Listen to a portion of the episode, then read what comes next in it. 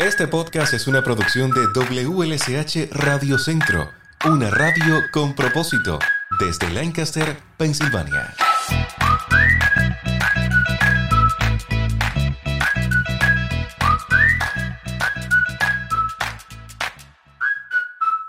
Hola, bienvenidos a un nuevo episodio de nuestro podcast. Soy Lázaro y como siempre es un gusto poder recibirte.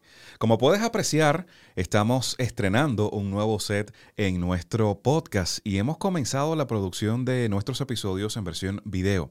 Así que nos podrás seguir escuchando como habitualmente lo hacías en las diversas plataformas del podcasting, pero ahora las personas que nos siguen desde Spotify podrán ver la versión video de nuestro episodio y también desde la página de Facebook de nuestra estación, que a propósito se llama WLSH Radio Centro. Ahí también podrás ver nuestro nuevo set que estoy estrenando. Precisamente para este estreno he querido invitar a la buena amiga Wanda Castillo. Ella es propietaria de la agencia de seguros One Stop Service Solution para conversar sobre la póliza de inquilinos o el seguro de casa, como lo conocemos. Y fíjese, cuando rentamos, no consideramos importante el tener una cobertura de seguro para la casa porque pensamos que si la propiedad no es de nosotros, ¿para qué vamos a pagar más? Hoy Wanda nos explica detalladamente por qué es importante proteger nuestras propiedades y también librarnos de cualquier responsabilidad económica que implique cualquier evento fatal que ocurra en el inmueble. Así que oídos y ahora también ojos atentos a este episodio. Hola Wanda, bienvenida a nuestro podcast una vez más. Buenos días Lázaro, ¿cómo estás? Muchas gracias por invitarme.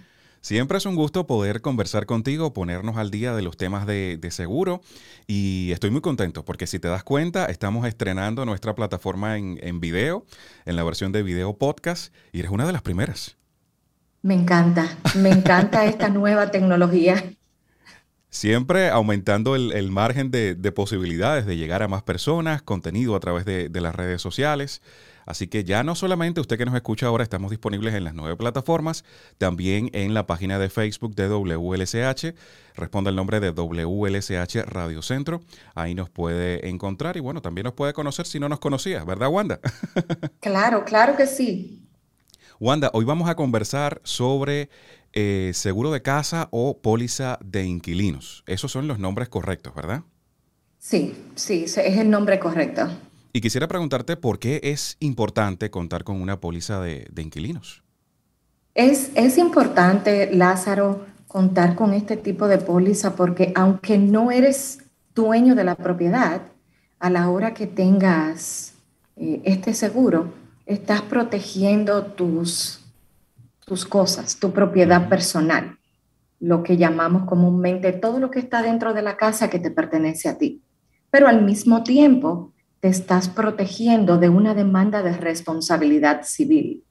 ¿Qué, ¿Qué, significa responsabilidad civil? Bueno, alguien que se lastimó mientras estaba de visita en tu casa y piensa que tú fuiste responsable de ese accidente entonces esa persona puede querer demandarte. Si no tienes el seguro de inquilino, tú vas a ser responsable eh, de pagar esa demanda si, si te encuentran culpable de tu bolsillo. En cambio, si consta con el, si tienes el seguro de inquilino, el seguro de inquilino te cubre eh, la demanda que te hagan dentro de los límites que tiene tu póliza, pero también eh, te paga los gastos legales, o sea, te busca un abogado para que te represente en esa demanda. Este es un tema eh, importante, sobre todo entre los latinos, que hacemos tantas fiestas y tantas celebraciones durante el fin de semana, invitamos a personas a nuestro hogar y a veces lamentablemente es triste en, este país, pero a veces la, amistad se va por la ventana cuando se presentan situaciones difíciles. Sí, sí, desafortunadamente es, es cierto. Eh, estamos en un país donde pensamos solamente en dinero. Oh, me caí, eh, bueno, yo voy a demandar porque aquí hay dinero, el seguro, si tiene seguro, me, me va a pagar lo que Alguien me tiene que resolver el problema. Alguien me tiene que resolver lo que me pasó. Entonces, por eso es importante para todos nosotros entender por qué necesitamos tener un seguro de inquilino ¿cómo yo me protejo si tengo ese seguro? Wanda, yo quería preguntarte, en el caso de los propietarios de, casa, sabemos que están las personas que rentan y también las personas que ya tienen su, casa. En el caso de los propietarios de casa, las personas que ya compraron su propiedad, es obligatorio el, tema del seguro de vivienda, ¿cierto? Si, si tienes un préstamo hipotecario, sí, es obligatorio. El banco te va a exigir que tengas un seguro. Y si por alguna razón ese seguro que tú adquieres se cancela, el banco mismo le pone un seguro a tu propiedad. ¿Por qué? Porque ellos tienen que asegurar la inversión que hicieron mm, en el, para que tú pudieras comprar esa casa. Mientras o recuérdate que esa casa no es tuya hasta que tú no terminas de pagarle al banco. Entonces, por eso es obligatorio. Ahora, si tu casa tú no la debes, tú la compraste o la terminaste de pagar, ya es una decisión tuya tenerle seguro o no. Pero volvemos a lo mismo. Si tú no eres suficientemente, eh, si tú no estás suficientemente eh, bien económicamente para cubrir una demanda que puedas, que puedas tener, ¿por qué no tener seguro? El seguro, recuérdate, el seguro te va a proteger de ese tipo de demandas. Ese es en el caso de las personas que ya son propietarios de su casa, pero los que rentamos. Te voy a poner un ejemplo práctico. Todavía rento, no, no he logrado comprar mi casita, aunque estoy trabajando en eso. Pronto, pronto. Pronto, exactamente. pero en el caso de las personas que estamos rentando y que no está incluido de manera reglamentaria en el seguro, eh, o sea, en el contrato, en el lease, el tener un seguro ¿Es recomendable o se lo recomiendas? Me imagino que por lo que me comentabas anteriormente y nuestra responsabilidad eh, ante determinada situación, la respuesta es afirmativa. Sí, es, es recomendable. Yo le, eh, yo le exhorto a todo el que vive rentado, aunque sea en una habitación, tengan su seguro de inquilino, porque es que los accidentes, como así se llaman, no avisan cuando van a suceder. Entonces, eh, si tienes el seguro, no tienes por qué preocuparte. Te entraron a la casa y te robaron tus cosas. Somos eh, inmigrantes, venimos a este país y trabajamos duro para lograr lo que tenemos. Entonces, ¿por qué no protegerlo?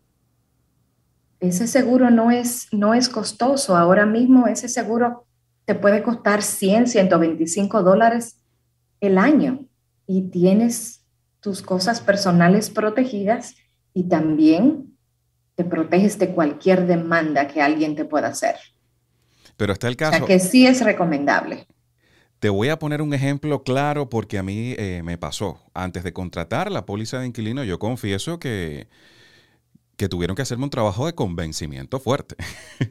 Porque me puse a pensar, si la propiedad no es mía, si no es mi casa, si estoy rentando y pertenece a alguien más, yo simplemente la estoy ocupando, digamos que por un año, por tres meses, por seis meses, porque debo contratar un seguro. Si sufre un daño a la propiedad, pues bueno, que la pague el, el propietario. Y así pensamos muchos. Sí, pero si la propiedad sufre daños, porque tú lo ocasionaste, tú el inquilino. Imagínate lo que va a suceder. El dueño de la casa te va a decir a ti, bueno, Lázaro, tú fuiste que quemaste la cocina. Ay Dios. Yo no puedo poner ese reclamo en mi seguro porque eso fue una situación que tú ocasionaste.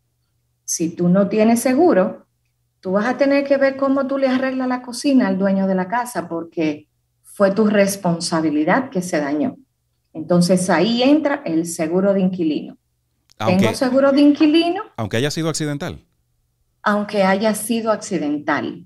Si fue ocasionado por ti, si fue ocasionado por ti el, el incendio, si tu seguro de inquilino eh, te cubre los daños a la propiedad dentro de los límites que tienes en tu póliza. Y te explico. Ahí entra lo que se llama la responsabilidad civil. Lo mínimo que el seguro te, te cubre para la responsabilidad civil son 100 mil dólares. Quemaste la cocina porque pusiste algo en la estufa, te sentaste en el sofá y te quedaste dormido unos segundos. Eso sucede, son accidentes.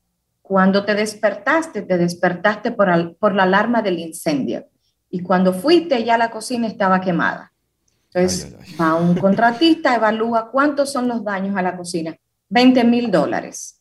Si tienes el seguro, el seguro te va a cubrir esos 20 mil dólares de los daños que ocasionaste a la cocina, porque tienes cobertura hasta 100 mil dólares. O sea, esa es la importancia de entender que aunque no seamos dueños de casa, debemos tener el seguro de inquilino porque si no lo vas a tener que pagar de tu bolsillo esos daños. Entonces, para entender, la póliza nos beneficia a ambos. En el caso de las personas que rentan, nos eh, ampara a nosotros y bueno, también protege a, la persona que nos está rentando el apartamento, en este caso el landlord. Exactamente, es, es una protección para ambos. Mencionaba Juanda eh, el caso hipotético de que se me queme la cocina, ¿no? Que Dios quiera que no. Pero me gustaría preguntarte qué tipo de, situaciones, además de, este incendio que pudiera ser accidental, obviamente nadie va a quemar a sabienda su, propiedad, pero qué otras situaciones o, eventos fatales pudieran estar incluidos dentro de las coberturas de la póliza de inquilinos. Está eh, daños por el fuego, daños por el humo, daños por explosiones, daños por objetos cayentes y cuando te digo de objetos cayentes, tengo que explicarte. Cayó algo en el techo, se dañó el techo y por ende se dañó lo que está dentro de la casa. Como no eres dueño de la casa, tu seguro no va a cubrir el techo, pero tu seguro va a cubrir las cosas tuyas que se dañaron por motivo de ese accidente. es, es, es, es saber ¿qué póliza cubre qué? Tu póliza va a cubrir tu propiedad personal, la póliza del dueño de la casa cubre los daños a la estructura. A la estructura se refiere a la parte exterior. A la casa. Porque mencionaba el incendio de, la cocina, por ejemplo. Es un daño también a la estructura, pero es algo interno.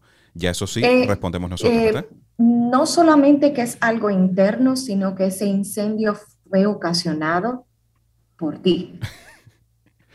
Ahora, la casa se quemó porque hubo un problema eléctrico. Ahí es diferente. Ahí no fue responsabilidad de Lázaro. Ahí fue un problema de la casa como tal. ¿Qué pasa? El seguro del dueño de la casa cubre los daños a la casa y tu póliza cubre los daños, las cosas personales tuyas que se dañaron en ese incendio. O sea, a la hora del, de la pérdida, ahí entra el, seguro. El seguro tiene que evaluar exactamente cuál fue, qué fue lo que ocasionó el accidente. Y ahí van a determinar qué póliza cubre qué. Ok. Wanda, sin, sin ponernos eh, fatales, ¿no? Pero si sucede algo, algún evento eh, inesperado, alguna situación como esta, ¿cuál es el proceso que debemos seguir si tenemos una póliza de inquilino, si estamos cubiertos por una póliza de inquilino? ¿Y qué es lo que debemos esperar por parte de la aseguradora? Lo primero que yo les recomendaría es tomar fotos de todo lo que sucedió y al mismo tiempo llamar a su agente de seguro si es en horario laborable lo que ha pasado, comuníquese inmediatamente con su agente de seguro y para poner el reclamo en la póliza. Si es en horas ya no laborables, vamos a decir, luego de las seis de la tarde o fin de semana donde tu agente no está disponible, comuníquense directamente con su compañía de seguro y pongan el reclamo. Eh, pero siempre tomen fotos de lo que sucedió en la casa. Me imagino que exista una lista de las cosas que, debemos hacer y las que no, porque a veces eh, ayudando o queriendo ayudar, complicamos un poco más eh, el proceso. ¿Qué recomiendas a una persona que quizás esté en medio de un reclamo o esté a punto de iniciar el proceso? Eh, lo primero es siempre responder a todo lo que la compañía de seguro le pide porque siempre responder, porque si algo tú dejas de contestar, eso hace que el reclamo se retrase. O sea, siempre eh, estar al tanto de cualquier comunicación, de cualquier llamada que tengan de la compañía de seguro, eh, siempre contestar. eso es lo que va a hacer que el reclamo fluya más fácil. ¿Qué no deben hacer? Y, me pongo en el lugar de agente de seguro y también de cliente. el, cuando tienes un reclamo, el reclamo, la compañía de seguro no va a pagar de inmediato. Recuérdate que hay un proceso de evaluación. El seguro, el primer paso es poner el reclamo, el segundo paso es una persona de la compañía de seguro evaluar tu póliza, qué cubre tu póliza y qué cosas no cubre, qué fue lo que sucedió. Y ahí esa persona va a evaluar si esa pérdida que tuviste está cubierta o no. Entonces ahí hay, hay unos días que pasan que si sigues llamando y llamando y llamando a la compañía de seguro, lo que vas a hacer es que te vas a frustrar porque ellos no van a tener una respuesta inmediata para ti. Vamos nosotros como clientes a proveerle a la compañía todo lo que ellos necesitan para darnos una respuesta a nuestro reclamo. Pero tenemos que entender que hay, que hay un proceso que hay que agotar ah, antes de dar una respuesta positiva o negativa. La paciencia es importante entonces en, estos procesos. sí, paciencia y organización. Una duda, Wanda, y, perdona si la pregunta es un poco eh, ignorante, pero así todos aprendemos. Lo recomendable es llevar eh, un registro de nuestras propiedades, quizás guardar recibos, documentos en, lugares seguros, o en el caso de una fatalidad, la aseguradora tiene alguna manera específica para cuantificar nuestras propiedades. ¿Cómo funciona? ¿Pudieras ayudarnos un poco a, entender este proceso? Claro, claro que sí. Lo recomendable es que a la hora que tú adquieras una póliza de inquilino, hacer un inventario de las cosas que tienes. Ok. Eh, y si puedes, si no puedes hacer ese inventario, guarda fotos, guarda los recibos, porque eso va a agilizar el proceso de un, de un reclamo. A veces ayuda el que tú dices, yo compré un equipo de sonido el año pasado, no tengo el recibo, no tengo fotos, pero recuerdo dónde lo compré. Entonces, ¿qué pasa ahí en ese caso? Tú como clientes puedes contactar a ese negocio o esa compañía donde compraste ese equipo de sonido y con tu nombre ellos fácilmente pueden eh, buscar eh, una copia de esa compra de ese equipo de sonido que hiciste. Sin recibos, sin fotos, sin un, sin un inventario, es, es un poquito complicado el que la compañía te pague todo lo que, todo lo que tenías. Entonces, por eso ahí es que digo que tenemos que tener organización de saber lo que tenemos. Y, y déjame abundar un poquito en esto. Cuando buscas un seguro de inquilinos, regularmente aseguras, lo mínimo que se asegura son 15 mil, 20 mil dólares en tu propiedad personal. Pero tú te olvidaste de que te comprometiste y compraste un anillo de compromiso que te costó 12 mil dólares. ¿Verdad? Sí, porque hay cosas incluso pequeñas que, se pueden perder en, el, en lo que pasó, ¿no? En la, fatalidad y después ni nos acordamos. Exactamente, entonces, ¿qué es lo correcto hacer con ese anillo que te costó 12 mil dólares? Cuando tú lo compras, la joyería te da lo que se llama un avalúo. Te dice, este anillo tiene diamantes cuadrados de tantos... Eh, no sé cómo, no sé cómo decirte, pero te dan las, especificaciones, exactas del anillo y te dice cuánto costó. Entonces, ¿qué es lo correcto? Contactar a tu agente de seguro y decirle, compré un anillo de compromiso que me costó 12 mil dólares. Quiero especificarlo en la póliza. ¿Por qué? Porque si ese anillo se pierde, si ese anillo se, te lo roban. Y con ese avalúo, la compañía te va a pagar lo que te costó ese anillo, menos tu deducible. Si no lo tienes, es muy difícil que te cubran el valor total del anillo que compraste. O sea, ese tipo de cosas hay que, hay que tenerlo pendiente. cuando compres algo que cueste más de 3 mil dólares, notifícaselo a tu agente de seguro y que hagan cambios en tu póliza. La diferencia en precio no es, no es relevante. Es, siempre comunícate con tu agente de seguro y notifícale de cualquier cambio, de cualquier nueva adquisición que tuviste que costó más de 3 mil dólares. Esta es una recomendación que también nos brindabas la vez anterior cuando conversamos sobre, sobre el tema de seguros, la importancia de tener una buena comunicación con, nuestro agente de seguro. Y aprovechando esto, quisiera preguntarte qué recomendación pudieras ofrecernos para eh, lograr encontrar el seguro adecuado y también la cobertura adecuada o la que se adapte a nuestras necesidades, porque nos pueden decir, no, usted necesita tal cosa, pero realmente no es lo que necesitamos. ¿Qué nos recomiendas para eh, encontrar el seguro y la cobertura adecuada? Primero, hacer el inventario, hacer el inventario de lo que tienes. Yo no puedo determinar el valor de las cosas que tienes en tu casa. No puedo, no te conozco, no he ido a tu casa, no sé lo que te costó nada. Entonces, haz un inventario y di, bueno, yo tengo aproximadamente 25 mil dólares en mis cosas personales. Ya eso te da una idea de qué cobertura necesitas, mínimo. Que yo tengo 25 mil dólares hoy, pero en uno o dos meses yo pienso comprarme muebles nuevos.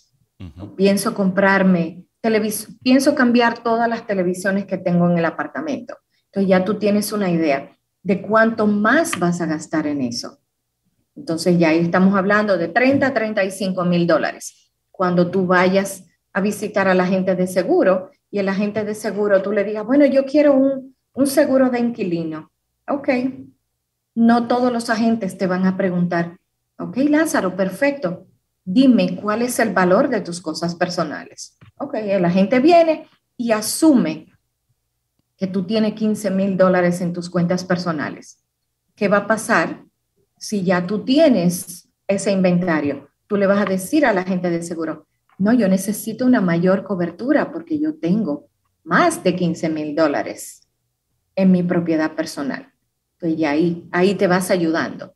En cuanto al Responsabilidad civil, como te expliqué antes, lo mínimo que asegura la compañía son 100 mil dólares para tu responsabilidad civil.